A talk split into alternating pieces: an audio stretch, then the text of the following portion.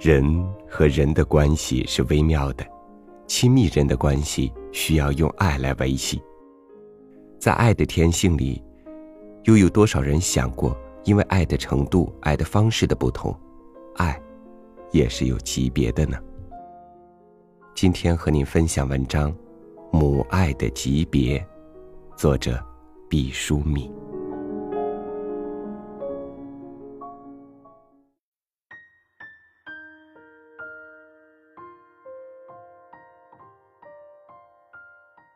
有人说，爱是与生俱来的。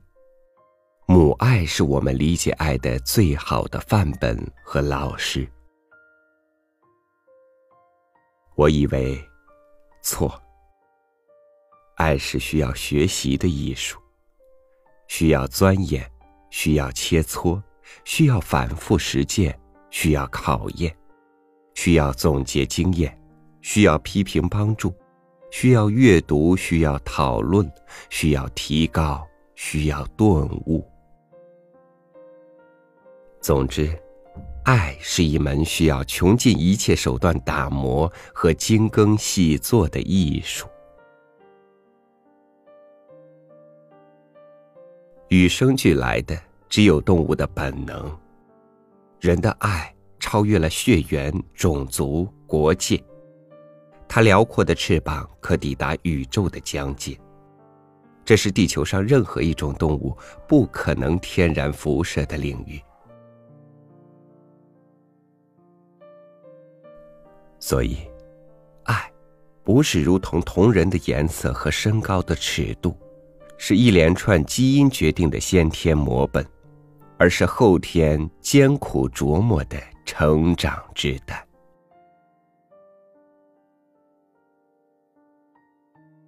印度狼孩的故事，是一个动物母爱的典范之作。有时想，假如是一个人类的母亲得到了一只狼的幼崽，将会怎样？一般情形下，怕是不会用乳汁哺育它长大的吧。这不但说明了母爱是盲目的，还说明了如果单纯比较母爱的浓度，也许人还不如一只动物。有人会说，狼长大了会咬人，谁敢喂它？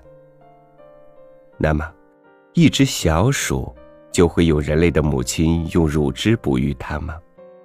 答案也基本上是否定的。母爱并不是爱的高级阶段，因为它仅仅是人类的一种本能，婴儿接受母爱是被动和无意识的。从感知的方面来讲，母爱首先是物质的，是生存的必要条件。如果没有母亲的乳汁和精心呵护，小婴儿根本就无法生存。所以，母爱的早期阶段是分割界限不清晰的融合和多方面付出的照料性质；高级阶段则升华为分离和精神的构建。世上有许多母亲，可以把属于动物本能的那一部分做得较好，完成对子女衣食住行的不计维护。但是高级部分，就是超越一级、博爱人类，从血缘分离扩展到广博的爱，就未必能及格，以致优秀。我们不时的听到这样残酷的故事。某个母亲因为孩子的学习成绩不好，竟把自己的亲生孩子殴打致死。这是爱吗？很多人说这不是爱，因为他们本能的拒绝承认这是爱，因为他们本能的拒绝承认这是爱。在他们眼中，爱是纯正和没有任何杂质污染的，包括爱是不能有失误的。但我想说，假使把那位死去的孩子复活，问他或他，你的妈妈是否爱你？我想他或他带着满身伤痕也会说，妈妈爱过我。母爱的初级阶段，就是如此盲目和自怜自恋的。他很可能不尊重孩子，难以清晰的界定孩子是另一个完整的、独立的个体。他把自己的感受和期望强加在一个与他完全不同的人身上，美其名曰“望子成龙，望女成凤”。多少母亲冠冕堂皇的将一己的意志凌驾弱小孩童头上，那种神圣的理由就是爱。天下多少悲剧，借母爱之名上演不停。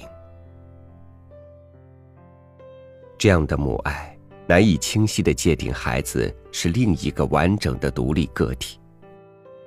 这种混淆，不但是生理上的糊涂，还有更深的心理上的痕迹。我要说，很多成人的家庭不幸和性格缺陷，追索起来。都和母爱只停留在地基阶段，未能完成向高级阶段的转化有关。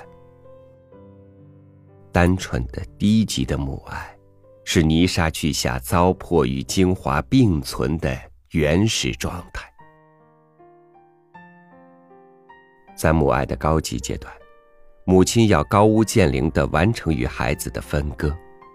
他高度尊重生命的不同个体之间的差异，帮助一个新的生命走向灿烂和辉煌。这种境界，即使是一个资质优等的母亲，如果不经过修炼和学习，也是不容易天然达标的。如果将它比作一座关键的闸门，我们将忧虑的看到，无数的母亲被隔绝在门的这一边。只有少数优异的母亲，才能跨越这对他们自身也充满挑战的门槛，完成爱的本质的升华。既然母爱里包含着如此分明和严格的界限，那我们有什么理由坚持，母爱就一定是我们接受爱的完善楷模呢？所以。我宁可说，爱是没有天造地设的老师的，爱又是无法无师自通的。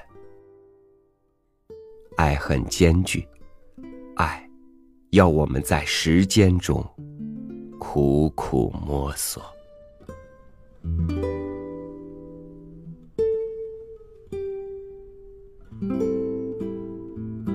母爱。是沉淀于血液和基因的传承，母爱是世人承受的第一份爱，它的质量深深影响着一个人的未来。学会如何去爱，不要把爱变成伤害。感谢您收听今天我和您分享的文章，欢迎关注微信公众号“三六五读书”，欣赏更多精彩。我是超宇，明天见。树根扎稳了土壤。枝条随着风轻轻荡，叶子在空中悬浮，渐渐失去了重量。孩子在树下玩耍，一角被树枝刮伤，还在笑啊。转眼像是梦一场，睁开眼数遍水泥墙。原来这样，离家的孩子到世界流浪，滋长的梦想用双脚丈量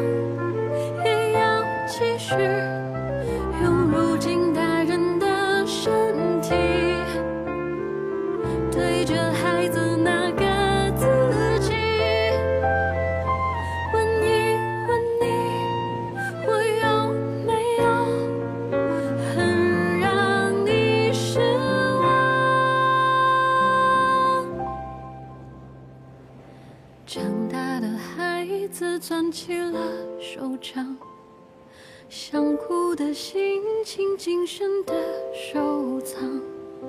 那条回家路变得那么长，我不遗忘，